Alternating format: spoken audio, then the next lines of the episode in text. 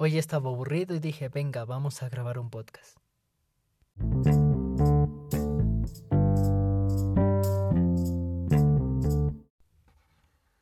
Un libro mágico pongo en tus manos, querido lector. Un libro compuesto con el deseo de animar y ayudar a los que tienen la bella tarea de entretener y distraer a niños y adultos. Te descubre y te acerca a los encantos escondidos en los grandes libros de la magia blanca, que yacen cubiertos de polvo en los estantes recónditos de las bibliotecas, cuyos sapientísimos dueños son precisamente los que menos aprovechan de estos libros, porque no tienen que divertir a los niños en una fiesta, a los enfermos de un hospital, o a los aburridos comensales de una cena con espectáculo. A ti, en cambio, te ha tocado el papel de intentar recrearlos en las tardes lluviosas de un fin de semana o de un cumpleaños infantil. Conoce este libro, aprende sus juegos, explota sus tesoros y te aseguro que no solo te harás popular entre los tuyos, sino que también saborearás el espiritual encanto de repartir alegría a los pequeños, consolar a más un triste y conseguir mediante tus juegos y tus trucos que alguien sueñe con prodigios que parecen imposibles. En cualquier caso, se te prohíbe, por arte de magia, divulgar estos secretos en públicos o arruinarle la velada al mago principiante que no espera encontrarse con un reventador de sus habilidades todavía bisoñas. La magia, como la vida, nunca debes usarla para hacer daño, ni siquiera un futuro competidor.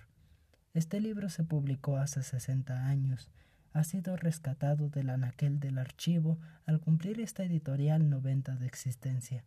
Nuestro deseo es que lo disfrutes como yo, cuando era niño y cayó en mis manos. Ángel Pérez Gómez, editor del libro Arte de Magia, de Francisco Javier Barcón. Lo anterior que escucharon es el prólogo que tiene el libro de Arte de Magia de Javier Barcón. Este fue uno de mis primeros libros que conseguí en físico sobre la magia. Como bien saben, o si lo he comentado alguna vez, yo durante un aproximado de siete años me dediqué a estudiar los secretos de la magia, y no la magia blanca o la magia oscura, ni poderes espirituales, sino que más que eso, el arte de lo que se considera magia aquellos magos que entretienen, algunos vestidos de payasos, aunque es diferente la profesión, pues mientras los payasos buscan divertir mediante la risa, el mago busca divertir mediante los trucos. Pero ¿son trucos o es magia? Aquí viene una pequeña una pequeña diferencia entre las demás artes y la magia, y es que Todas las artes se basan en que cualquier persona puede desarrollar su habilidad para crearla. Y justamente eh, las artes se basan en la exposición de aquellos actos, de aquellas obras que se realizan. Sin embargo, los magos no, porque todo eh, queda guardado en su secreto, en el secreto de aquel truco, en el secreto, en el secreto de aquel acto de magia. Pero empecemos por un principio. Yo a la edad, mm, yo a una edad bastante pequeña, eh, le pedí a mi papá dinero, poco más de 10 pesos, para comprar una baraja de póker, que en principio no me sirvió de nada y la tuve guardada por unos años. Un día, aburrido, en YouTube encontré un video que te mostraba cómo hacer un efecto de magia, uno muy básico con reglas muy básicas. Yo recordé aquella baraja y la busqué, la completé, la guardé en su cajita y intenté aprender ese efecto. Tardé bastante, bastante tiempo en darme cuenta que debía practicar mucho hasta que me saliera bien ese efecto. Sin embargo, en ese momento era un niño que quería sorprender a sus amigos. Ese era yo, un pequeño niño de primaria, hasta que me quitaron la baraja y un alumno o un compañero se encargó de devolvérmela meses después. Una situación bastante rara. El chiste es que con esa baraja, mi primera baraja de póker, pude entrar a lo que era la magia, a través de muchos cursos, a través de muchas escuelas y a través de YouTube. Y viene parte o el estilo que yo utilizo al hacer magia viene con esencia de un mago ya retirado que es Miquel Román. Pero antes de llegar a ese punto hay que atravesar varias facetas que tuve hasta que llegué a él. Primeramente, lo que cualquier mago principiante haría sería entrar a YouTube y buscar trucos de magia revelados, en el cual aparecerían algunos efectos bastante sencillos de replicar, pero con algunas técnicas un poco difíciles de que salgan naturales. ¿Qué es salir natural? Hacer el truco sin que nadie se dé cuenta. Pero ¿por qué reveló esto? Porque no es un secreto a voces, a pesar de que los magos lo oculten y yo lo seguiré ocultando mientras haga mis efectos, es que hay un truco y justamente hay un truco.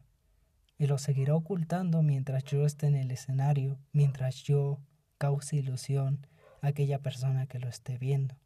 Pero es un secreto a voces, es una mentira que la gente quiere creer en ese momento. Una mentira que está hecha para ilusionar, para causar emoción, para causar alegría y para sorprender. Más allá del dinero, y más allá de cualquier otra cosa que pueda influir a un mal uso de estas prácticas, como lo sucede los que leen la mano o los supuestos brujos o hechiceros que hacen amarres. Ok. Mm, en un principio, pues yo no entendía esto. O sea, lo primero que haces al entrar en el mundo de la magia es buscar videos en YouTube donde te revelen los trucos, intentar imitarlos durante un breve periodo de tiempo y salir con tus amigos a intentar hacerles ese efecto de magia. Y así empecé.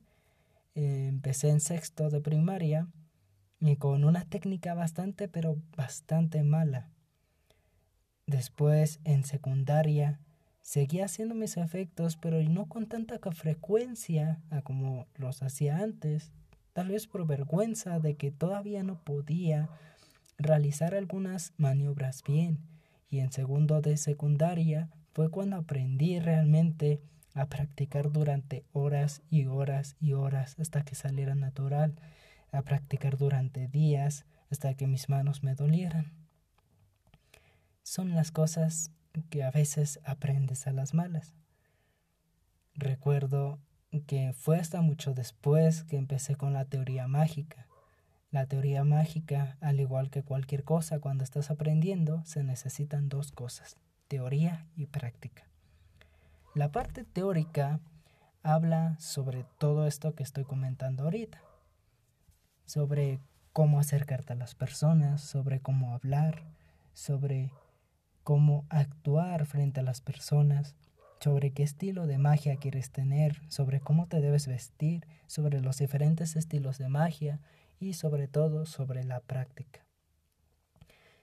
Y recalcaba mucho sobre la práctica porque la práctica era todo. Debido a que los efectos, a pesar de que son sencillos, deben verse de forma natural y estos efectos naturales deben verse bien. No, nadie debe sospechar nada. Y a pesar de que la gente sabe que habrá un truco detrás, por ese breve momento su niño interior los invitará a creer, a creer que eso es posible. Pues bien, mm, creo que ahí viene la parte de revelar secretos en la magia y sobre todo secretos a la gente común. Muchas personas se sienten engañadas cuando ven un mago realizar alguna situación o algún acto o algún truco y se sienten engañadas no sé por qué. y buscan revelar el efecto intentando sentirse superiores cuando la verdad no es así. La gran mayoría de magos se dedican únicamente a hacer sus efectos para impresionar. Algunos se dedican de ello y obviamente van a sacar un, una parte monetaria para sobrevivir porque se dedican a ello. Otros tantos buscan dedicarse a ello y otros tantos buscan eh, o hacen magia por mero hobbit, podría decirse, así como yo, y le dedican grandes horas y gran parte de su vida a perfeccionar la técnica y a perfeccionar sus actos y todo eso. Bien, mm, una vez que yo empiezo a aprender teoría mágica y empiezo a entender por qué es importante practicar, me encuentro con este canal que ya había visto antes pero nunca me había metido, que se llama Miquel Román. Miquel Román, en ese momento, ahora el canal se llama creo Trucos con Cartas, hablaba sobre el cardistry y también sobre el arte en la magia. Y creo que es bastante bonito. Primeramente, el cardistry es algo así como malabares con cartas. Son movimientos que se pueden hacer con una baraja de cartas que pueden resultar en extensiones o en movimientos bonitos y acorde a un ritmo que se ven impresionantes. Es una manipulación de cartas muy bella. Miguel Román enseñaba eso como parte de su canal y también enseñaba a respetar a la magia. ¿Cómo respetarla? La magia requiere muchas cosas detrás. Requiere disciplina, constancia, porque habrá momentos donde algo que parece tan sencillo no te pueda salir. Mm, requiere educación, porque debes poderte acercar a las personas. También requiere respeto, tanto para las personas como para ti, como para algún mago, competidor o no, cercano.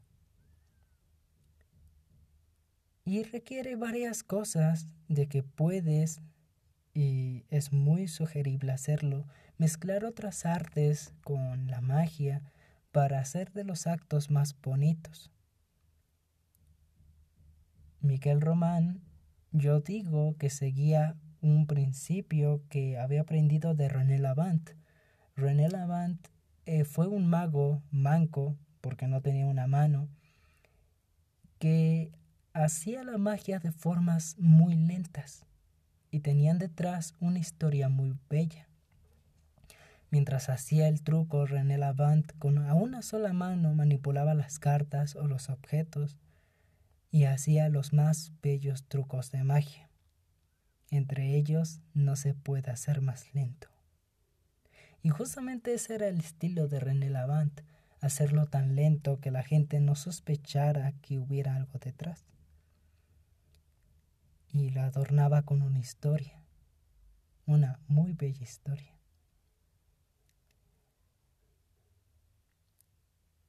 Dentro de este mundo ah, también se puede combinar con música. Lo vemos en grandes magos que van a programas de televisión para demostrar su talento.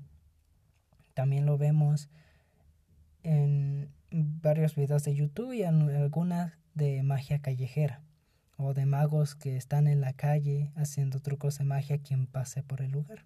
También en espectáculos grandes. Y aquí pasamos a lo que es las diferentes ramas que tiene la magia y es que al igual que cada carrera tiene diversas ramas de donde se puede especializar. Una de ellas es la cartomagia o la magia con cartas. Las cartas, la baraja de póker, es un objeto no ordinario porque no todo el mundo la conoce o no todo el mundo juega.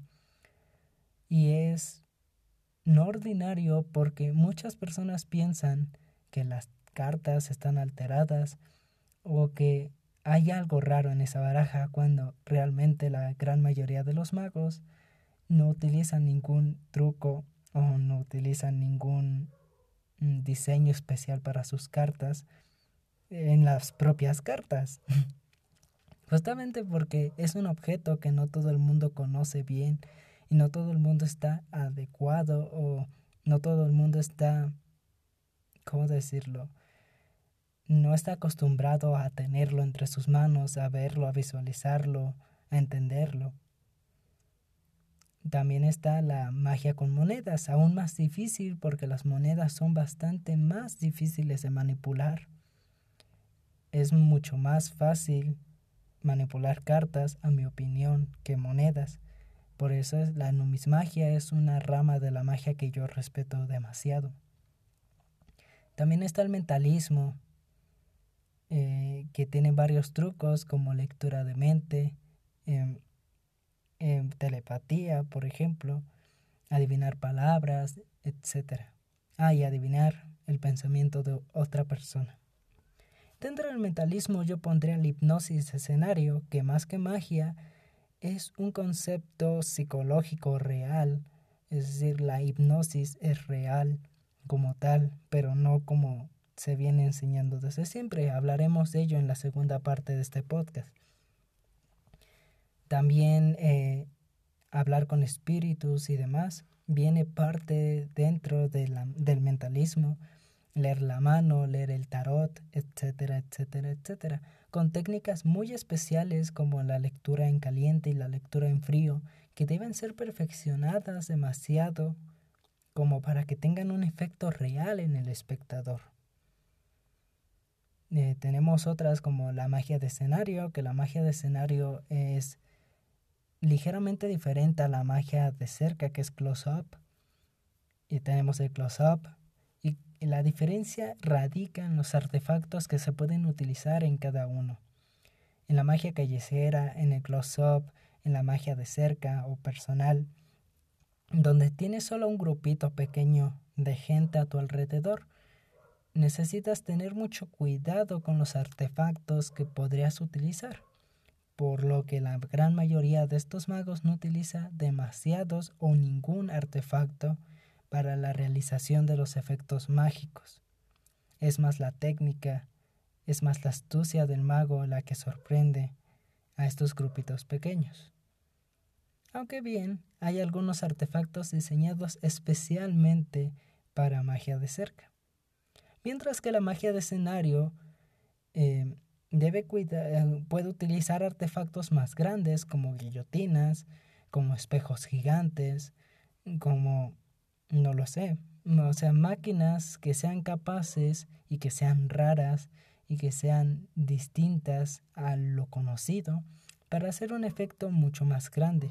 Obviamente la magia de escenario mm, debe requerir un poco más de preparación, pero tiene unas ciertas libertades que te permiten hacer mucho más que con la magia de cerca.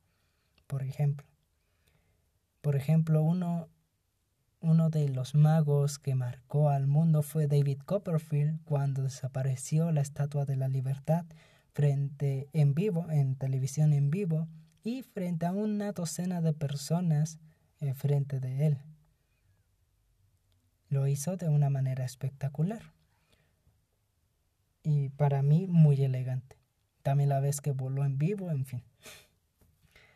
También tenemos a otro tipo de magia que es la magia de televisión, que está ligeramente editada para que se vea más creíble y más interesante. Entre ellos tenemos a Dynamo, a Chris Angel y otro sinfín de, de magos que utilizan estos efectos con cámara o que cortan pedacitos o que repiten escenas para hacerlos más visuales, más interesantes y más imposibles. Por ejemplo, podemos ver en, Dynamo, en una de sus series, vemos cómo de una cubeta vacía saca pescados y pescados y pescados.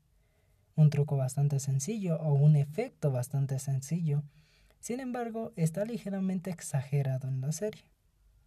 Muchas personas, sobre todo magos, les molesta que haya este tipo de programas porque según ellos ensucian la imagen de los magos. A mi opinión personal, estos programas de televisión solo son eso, programas de televisión y el mago inscrito solo está mm, modificando la propia imagen de él y no de todos los magos, aunque pudiera parecer lo contrario. Ahora bien, yo me especialicé en la magia con cartas. Ah, y también hay magia con objetos que se pueden especializar en diversos objetos y demás. Yo me especialicé en la magia con cartas que era la más sencilla de aprender en su momento. Y junto con Miguel Román, que exigía que el arte dentro de los, cada efecto fuera un nivel mayor, pues fui más o menos aprendiendo. Intenté hacer videos para YouTube sobre la magia, pero nunca encontré un estilo propio y nunca encontré una manera de grabar y que se viera bien.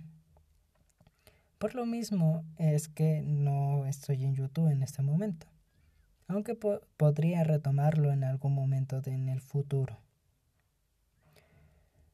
Pues bien, yo me dediqué siete años a perfeccionar esas técnicas, a aprender lo básico, a desarrollarlas y a hacer un poco más curiosa, mi, o sea, encontrar mi forma de expresar ese sentimiento de magia a través de la música, a través de las historias o incluso un efecto directo donde se elige una carta, se pide a alguien que elija una carta y el mago la adivina.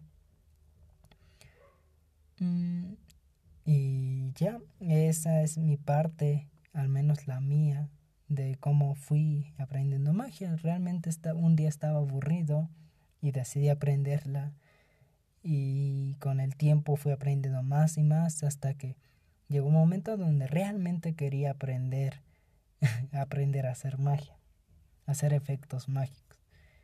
Recuerdo que compré varios cursos, entre ellos compré recuerdo que compré varios cursos y algunos me intercambiaron otros, que eso es ilegal, pero bueno. pero bueno, posteriormente los compré también. Eh, Magia para enamorar de Borja Pontón. También compré algunos cursos de Miquel Román, algunos efectos de Miquel Román. Mm, también compré, hay una página llamada Aprende Magia Gratis que antes enseñaba magia en el canal de YouTube y tenía sus cursos de magia en los niveles 1 al 4 me parece donde en el primero se enfocaba a los principios mágicos, a la técnica y a la teoría, en la segunda más también era básico y aprendías ligeramente más. Luego en los otros se, se repartía entre magia de escenario, mentalismo y magia con objetos tal vez, o magia con objetos trucados, podría ser, no me acuerdo muy bien.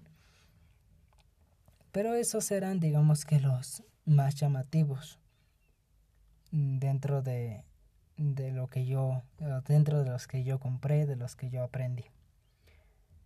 Mm, ahorita no sé, también eh, busqué muchos libros, eh, por ejemplo con el mentalismo están los, no me acuerdo cómo se llama ese libro, pero hay uno que muchas personas decían que era muy bueno, a mí no me parecía tan bueno porque era, o sea, era era ridículamente sencillo, aunque tenía un poco de teoría bastante curiosa, cuanto más.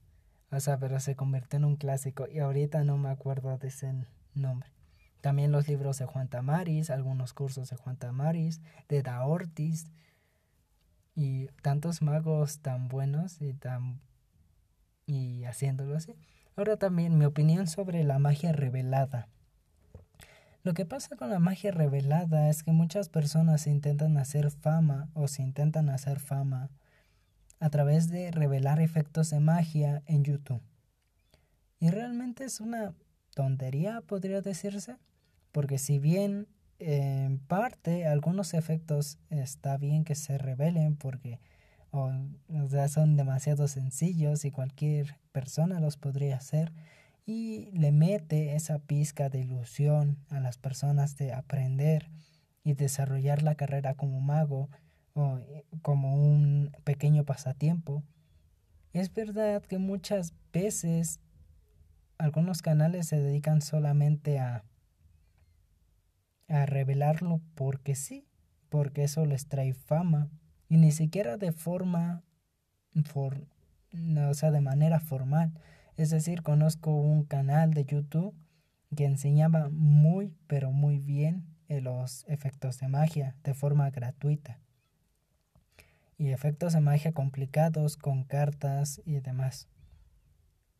Lo recuerdo muy bien porque el canal lo enseñaba de forma muy formal. Y era, o sea, no cualquier persona se iba a meter a visualizar cada uno de esos efectos para aprendérselos. Mm, entonces, pues, o sea, era muy bueno, pero hay otros que medio se dedican a explicar tanto la técnica como toda la teoría que hay detrás del efecto y ya lo dejan dejan ese trabajo a medias. Como dije, algunos efectos está bien que se revelen, mm, sobre todo los más sencillos, los de principiantes, porque creo que es una manera de decir hey, si tú quieres aprender magia, está bien. Puedes aprender estos trucos, puedes ver cómo te va y puedes ver si realmente quieres seguir aprendiendo. Tal vez cuando, o sea, y más porque si vas a ver un mago en un escenario es muy posible que no haga esos efectos ni utilice esas técnicas. ¿Por qué? Porque hay mucho, eh, o sea, técnicas mucho mejores, técnicas más avanzadas o intermedias que funcionan mucho mejor que las de principiante. Entonces, eh, como que no hay riesgo real de perder la ilusión en la magia. Sin embargo, mm, como digo, muchas personas se dedican solo a revelarlos sin decir la teoría y revelarlos mal para el colmo. Con una, con una edición de video bastante pobre o una explicación bastante pobre que deja de ser mucho. Eh, bueno, esa es mi opinión en cuanto a la magia revelada. También eh, cada vez que te inscribes a una escuela formal de magia, creo que no cada vez, pero hay un pequeño ritual entre magos que es cuando te inscribes a una escuela o una universidad de magia, eh, te hacen aceptar el código de magos, no me acuerdo cuál era, no sé si se llamaba así, en el que aceptas que vas a utilizar la magia para divertir, y nunca para hacer el mal. Y también que no vas a revelar ningún efecto de magia bajo ninguna circunstancia. Excepto que sea un mago principiante, ¿no? Y ese también acepte hacer lo mismo. Y pues bueno, dentro de ese juramento que se hace, pues está que no se debe revelar la magia. Porque la magia es un arte que Justamente es un arte que se resguarda bajo su secreto. Y debe ser así. Porque recuerdo un efecto que yo hago con un tenedor en el que estoy frente a un grupo grande de personas y empiezo así.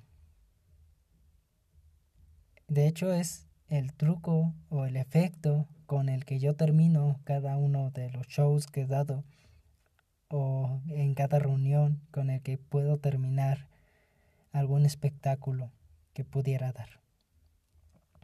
Puedes tomar un tenedor, me acerco a una mesa, tomo un tenedor cualquiera, lo golpeo contra la mesa un segundo, o sea, es el último acto, por lo tanto ya tengo la atención de toda la gente, yo estoy callado, la gente también, pueden hacer algunos comentarios. Simplemente les digo que vamos a hacer una ilusión. Una, una de las ilusiones más bonitas que posiblemente van a ver. Y va a ser solo eso, una ilusión, no un efecto de magia. Va a ser una mera ilusión. Su cerebro los va a engañar de tal forma que van a ver una ilusión, pero recuerden, es solo una ilusión. Entonces, Veo y le doy el tenedor a algunas personas para que lo revisen mientras les digo que abran su mente y saquen o dejen que el niño que llevan en su interior vean esa ilusión y se diviertan. Vean esa ilusión, la disfruten y demás. Después de eso les digo que si nosotros agitamos el tenedor de una cierta manera, se empieza a doblar. Y el tenedor se dobla frente a la vista de todos. Y les digo, es muy similar a otra ilusión similar a que un tenedor sólido, si lo mueves de una manera, parece de plástico. Es solo una ilusión. Y tras chasquear los dedos, el tenedor está otra vez normal. Luego se puede poner en una cierta forma en la mano y se ve como el tenedor se va doblando solo, pero recuerden, es solo una ilusión. Porque otra, nuevamente si, chasqueamos los dedos, el tenedor una vez más es normal. Y luego les pido a todos que soplen. Y poco a poco una cerda del tenedor se dobla. Después otra. Después soplamos más fuerte y ya todas las cerdas, cada una de las cerdas del tenedor está doblada. ¿Es una ilusión? Después nuevamente soplan y el tenedor se vuelve a doblar, ahora del mango. El tenedor queda así, totalmente doblado. Y se le entrega si es una fiesta, si es un cumpleaños, si es una boda o alguien que sea una fuente principal de estar ahí, se le entrega el tenedor para que lo guarde como un recuerdo.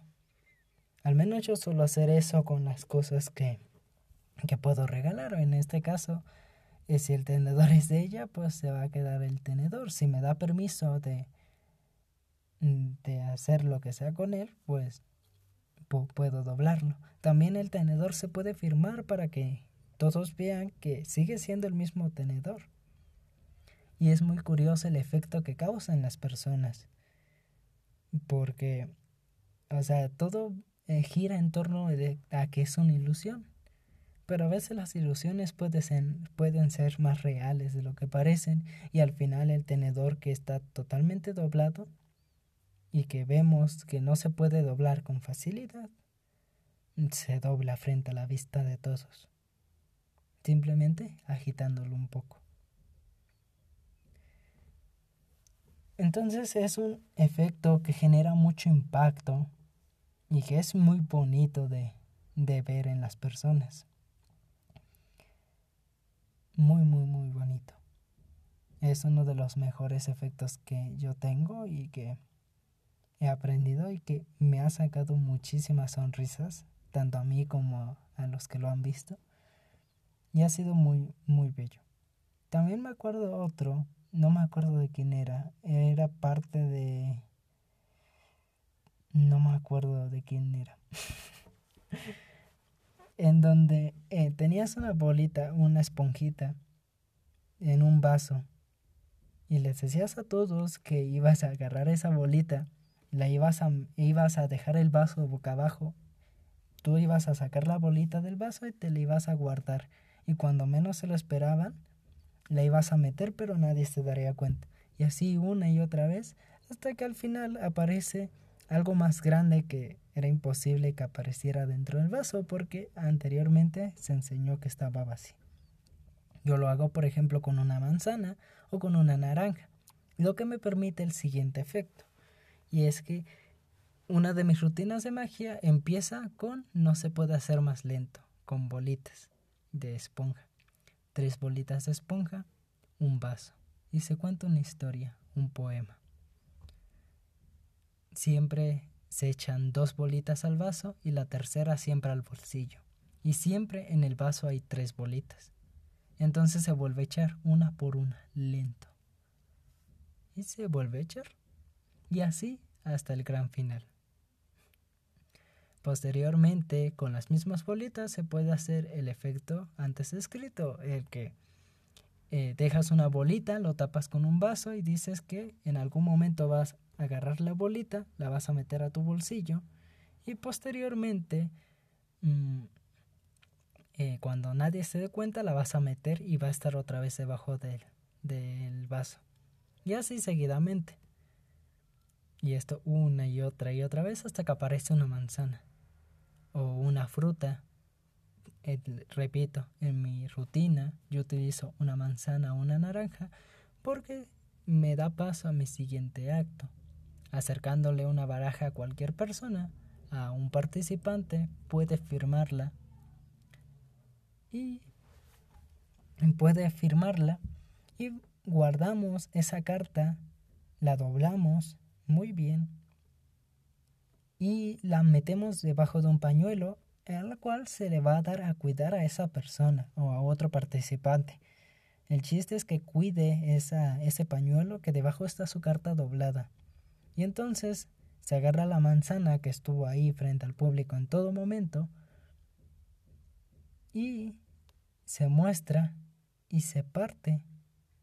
Y dentro de la manzana está justamente la carta firmada del, del, participante. Y entonces el participante ve que en el pañuelo no hay absolutamente nada. O también el de las bolitas que eh, le das una bolita al participante y aparecen dos en su, en su mano, que también es interesante. Como digo, yo me especializo más en grupitos pequeños, en magia de cerca y en grupitos pequeños. Y sobre todo intento siempre hacerlo dinámico, siempre reírme con la gente, siempre estar con las personas ahí. Y créanme que eso es mucho más fácil que socializar con las personas o acercarte a platicar con alguien. No lo sé, es como una personalidad diferente a mí. Mm, ahora con la hipnosis, que la hipnosis tal vez la deje a una a un lado y hable en la segunda sección de ello. Y bueno, les quiero dar un anuncio. Vamos a hacer un corte y después en medio le quiero meter una nueva sección donde yo hablo rápidamente acerca de algún libro cualquiera. Y, y ya, prácticamente. Entonces, volvemos. Bueno, en esta pequeña edición de libros de hoy, les voy a recomendar un libro que mencioné al principio llamado Arte de Magia de Francisco Javier Barcón. En su momento, este libro me lo compré hace unos tres años más o menos, tres, cuatro años. Y en su momento me costó 60, 70 pesos. Ahorita ha de estar rondando entre los 150. Es de pasta dura y contiene más o menos 300, 400 páginas en las cuales se explica algunos efectos de magia de algunos magos. Viene dividida en tres, cuatro partes. Una de teoría, que la teoría va enfocada a que debes estudiar, debes aprender y debes practicar, y también de cómo debes vestirte, cómo debes hablar y cómo debes preparar el escenario y todas las cosas que vayas a utilizar en el momento, incluso la música. También, eh, digo, las otras partes son de magia de cerca, que son efectos bastante sencillos, tanto con cartas como con monedas, y que tiene las técnicas sencillas para realizarlos aunque en su mayoría estos efectos eh, son muy similares o algunos son un tanto complicados de, de, hacer para las personas que son principiantes. Luego en, en, el nivel intermedio pues hay más que ya son un poco de grupitos más o menos pequeños, medianos y que también son mucho más difíciles de hacer y con más labor. Y en la última parte son efectos un poco antiguos de escenario que tienen un montón, pero un montón de mecanismos, un montón de máquinas y un montón de consejos que vendrían bien a alguien que se quiere especializar ahí y que tiene el dinero y el lugar para hacerlo. Em, es una buena inversión si te dedicas a la magia y estás dando ese salto a ser a tener técnicas intermedias y demás, lo consideraría una buena inversión. Considero que también hay muchos más libros de Juan Tamaris, de Dave Vernon y otros magos, René Lavant, que te pueden ayudar bastante a mejorar las técnicas principiantes. Sin embargo, este libro es interesante cuanto más. Tiene mucha teoría, tiene muchas técnicas que se deben aprender bien y viene explicado bien incluso con ilustraciones. Entonces, a mi parecer, es un 8 de 10, sobre todo porque eh, no hay muchos efectos que se dedican, que, más bien que se tiene que dedicar mucho tiempo, tanto a aprender como para realizarlos y para que no sea un efecto tan, pero tan impactante. Ahora, al menos el estilo de magia que ah, existe en este libro no está adaptado hacia mí, por lo que esa es mi opinión. Cualquier otra persona con un poco de ingenio y con ese tipo de magia puede adaptar esos efectos con tal de que le queden demasiado bien para ellos, ¿no?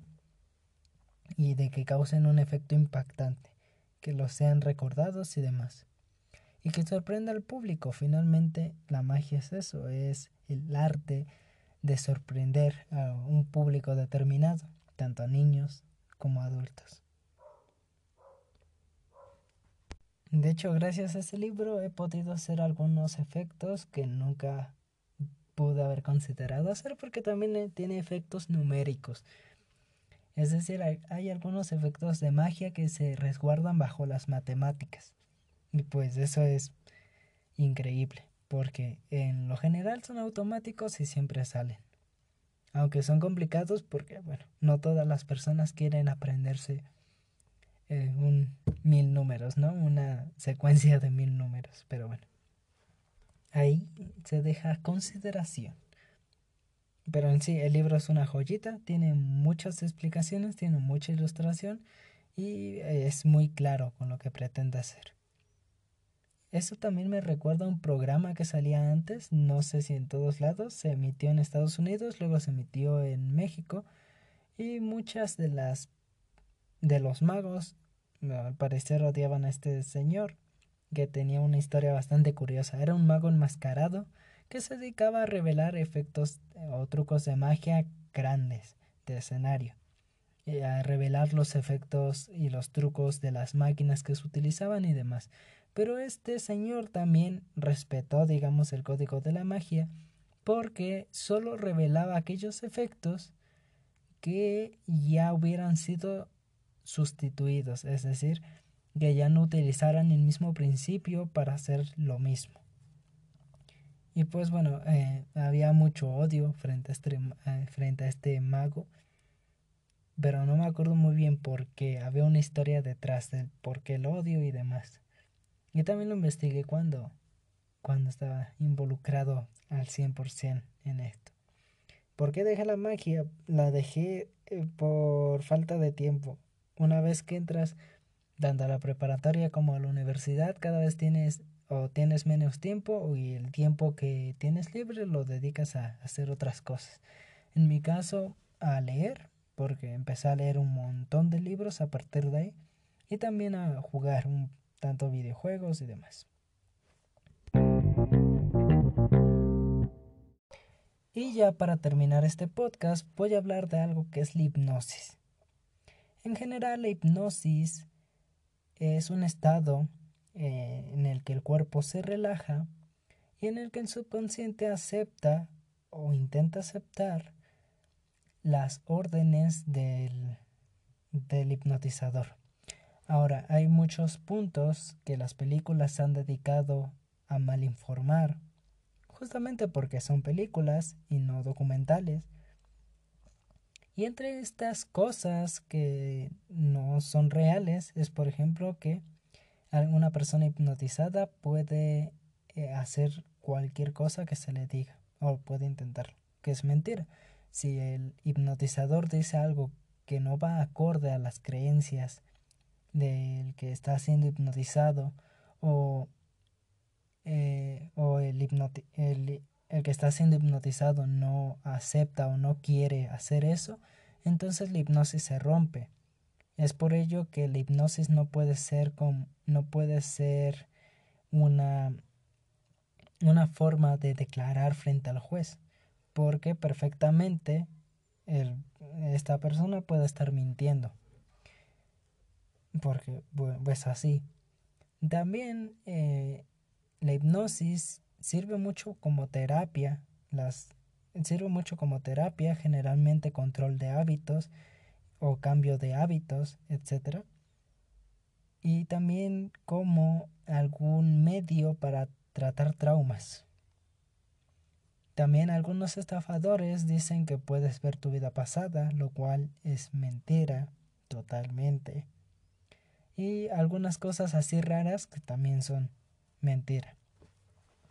Prácticamente hay una rama de la hipnosis, que es la hipnosis de escenario, en el cual el hipnotizador prepara al paciente más o menos durante uno, dos, una semana. Eh, o sea, requiere muchísimo tiempo preparar al paciente. Después de ello, se realizan algunas pruebas de sugestión y se aplica una profundización, un equilibrio y demás y se lleva al paciente en un estado de bienestar, de plenitud y donde está relajado, sobre todo donde está relajado.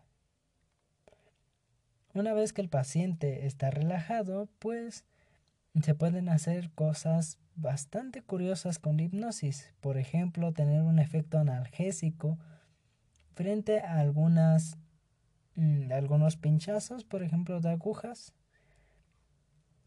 o reducir el dolor considerablemente. Se puede hacer muchísimo, muchísimo más. Pero en general los, las pruebas para ver si está funcionando la hipnosis son las más llamativas y son las más curiosas de ver. Por ejemplo, personas que no pueden doblar su brazo porque el hipnotizador les dijo que su brazo se convirtió en un tronco madera y no pueden doblarlo, o personas que no pueden despegar, despegarse cosas de la mano, o personas que no pueden recordar nombres o su propio nombre, o números, o cosas por el estilo.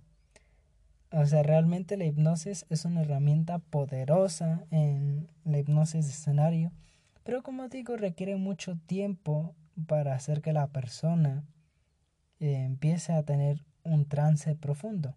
Ahora, cuando las personas están dormidas, la respuesta es no. Las personas que entran en hipnosis no están dormidas. Sin embargo, el hipnotizador, cada vez que dice que una persona entró en trance o que está dormida o dice duerme, se refiere a que se relaje, a que respire, a que profundice cada vez más su respiración y a que alargue esos periodos de tiempo entre la respiración. Entonces se inhala, se exhala, se inhala, se exhala. Y entonces cuando el hipnotizador dice duerme, está dando una alegoría, podría decirse, una ilusión. Y realmente se está refiriendo a relájate. De hecho, se da la instrucción, se da la instrucción en magia de escenario, o en una, en, ¿cómo se llama? Una exposición hipnótica donde eh, cuando el, o sea, cuando se entra en trance hay varias técnicas para inducir el trance. Eh, hay confusión, que es una de las más difíciles, por shock, que es una de las más fáciles y más directas, por relajación, que es una de las más tardadas pero más eficaces, etcétera, etcétera, etcétera. Entonces, justamente en ese momento en el que la persona entra en trance, eh, algo va a suceder algo va a suceder y la persona va a entrar en trance.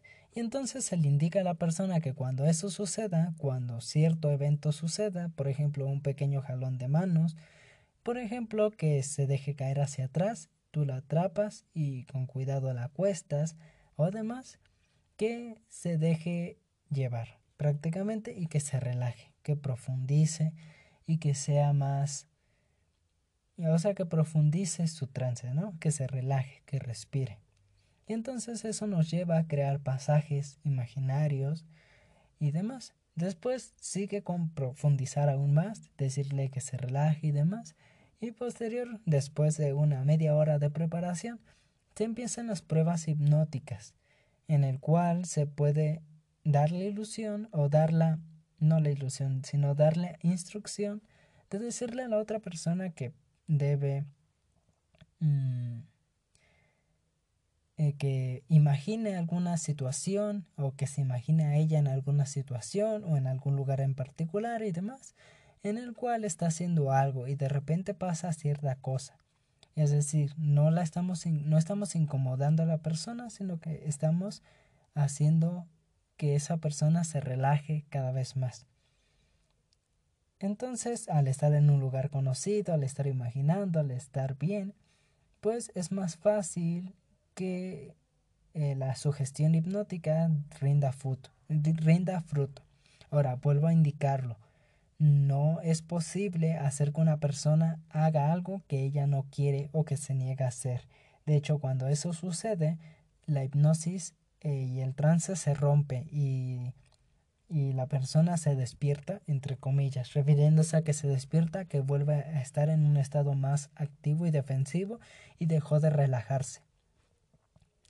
Bien, pues esa es la hipnosis, se relaja y luego empiezan las pruebas hipnóticas, que como digo, puede ser de que eh, la persona imagine que su brazo se está convirtiendo en un tronco y no, la puede, no puede doblar la mano, o que sus párpados se queden pegados, o que su boca se quede pegada, o que sus pies se queden pegados al suelo, o que en un brazo sujete un libro pesado y en otro un globo, y entonces cuando lo sueltas, la mano le empieza a pesar mucho y la otra empieza a flotar.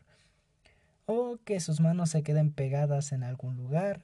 O alguna cuando hay un trance ya más profundo. Se puede hacer que eh, pueda olvidar algunas palabras, algunos números. Incluso que pueda eh, algunas sugestiones hipnóticas visuales. Es decir, que no pueda ver ciertas cosas o que no pueda haber cierto color, incluso en el sonido y demás. Y con una hipnosis aún más profunda, ya se trata de una hipnosis médica, las, las hipnosis muy, pero muy profundas, como mencioné anteriormente, es para el control de hábitos y para tratar algunos traumas, más que eso, allá. Y, y necesitan muchísimas sesiones para realmente ver un avance. Y por lo general suelen ser caras. Entonces, pues bueno, yo en lo particular llevo cuatro años con la hipnosis, he tomado algunos cursos y bueno, yo la desarrollo de forma como una exposición hipnótica o como una hipnosis de escenario, más que de escenario, una exposición donde alguna persona o algún grupo de personas pasan, cada una eh, entra en trance y veo cuál responde mejor y así con ella podemos hacer las, las pruebas hipnóticas y así ver cómo el público se sorprende, ¿no? Siempre refiriéndonos a que la hipnosis es totalmente normal, no deja ninguna secuela y no es peligrosa como mucha gente cree.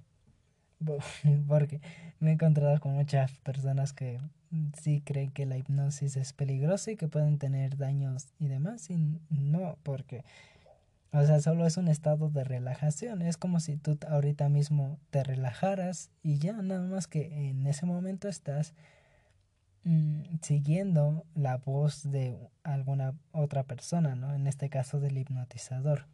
Y ahora aquí es donde les digo que si tienen algún día la oportunidad de ser hipnotizados, pues que tomen esa oportunidad porque realmente es una de las mejores experiencias que pueden tener en su vida.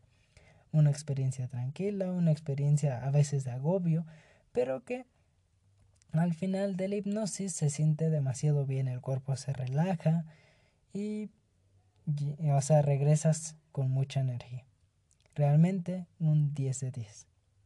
Y ya para terminar y para despedirme, eh, también hablar de que eh, me acuerdo hace unos ocho años, más o menos, cuando estaba empezando con los trucos de magia, ocho, no, hace unos, sí, hace unos ocho años, ya había tenido como dos años con la magia y había dos movimientos con cartas que consisten en pasarse las cartas de una mano a otra que se ven espectaculares y que una uno de ellos en particular es el que se ve en películas que se llama el relámpago la otra es la cascada que es similar pero menos impresionante el relámpago pues suena así y pues eh, consiste en aventar la mano de una mano a otra y hace como un acordeón. Y se ve demasiado bonito. Tardé en aprenderlo un montón de tiempo y creo que es la, una de las técnicas a las que más tiempo he dedicado. Esa y la de girar una carta sobre un dedo, junto con su extensión que era el patil. Que me costó años. Eh, para hacerlo bien eh, estuve practicando unos 10 años más o menos. Porque bueno, fueron 7 en los que estuve en la magia y todavía posteriormente mientras leía yo uso como separador mis cartas de las barajas y entonces jugaba con la carta para hacerla girar sobre mi dedo, sobre un dedo, como si fuera un spinner. Y entonces pues eso. Eh, y ahorita ya me sale, me sale bastante, bastante bien. También hay algunas técnicas que en su momento me, se me dificultaban mucho hacerlas y demás. Ahora, con la magia hay un problema y es el tamaño de las manos. Eh, generalmente eh, los magos tienen las manos más grandes que el resto de personas, esto porque esto permite manipular mejor las cartas. Y hay personas con las manos muy pequeñas que a veces ciertos movimientos se les puede complicar o ciertos movimientos pueden ser un poco raros. En mi caso, mi mano es bastante grande. Yo puedo decir que es una mano ligeramente más grande que el promedio. Pero también es verdad que eh, mi pulgar es demasiado corto. y si tuviera, o sea, si tuviera mis dedos ligeramente más grandes y el pulgar de un tamaño más normal porque es ligeramente más pequeño. Entonces, pues eh, algunos movimientos como el corte charlier o el corte tijera eh, se me harían mucho más sencillos. Incluso el corte revolución. ¿Qué son estos de corte? Son algunos movimientos sencillos para la introducción al cardistry. Pero bueno, es, eh, son cosas de biología y de que al final puedes adaptar esos movimientos a tus manos aunque algunas veces queden más feos o menos, ¿cómo se dice? Menos naturales. Y bueno, creo que la voy a dejar por aquí. Creo y me parece que en este episodio hubo mucho eco y se debe que estoy en, bueno, el sonido rebota contra las paredes. Voy a intentar solucionar eso, no sé cómo, y para la siguiente espero que se escuche muchísimo mejor. Bueno, gracias a quien me esté escuchando. Muchísimas gracias por aguantarme esta, estos 40, 50 minutos de grabación. Y pues nada más. Me despido, mi nombre es Cristian Pichardo y nos vemos hasta la próxima. Chao.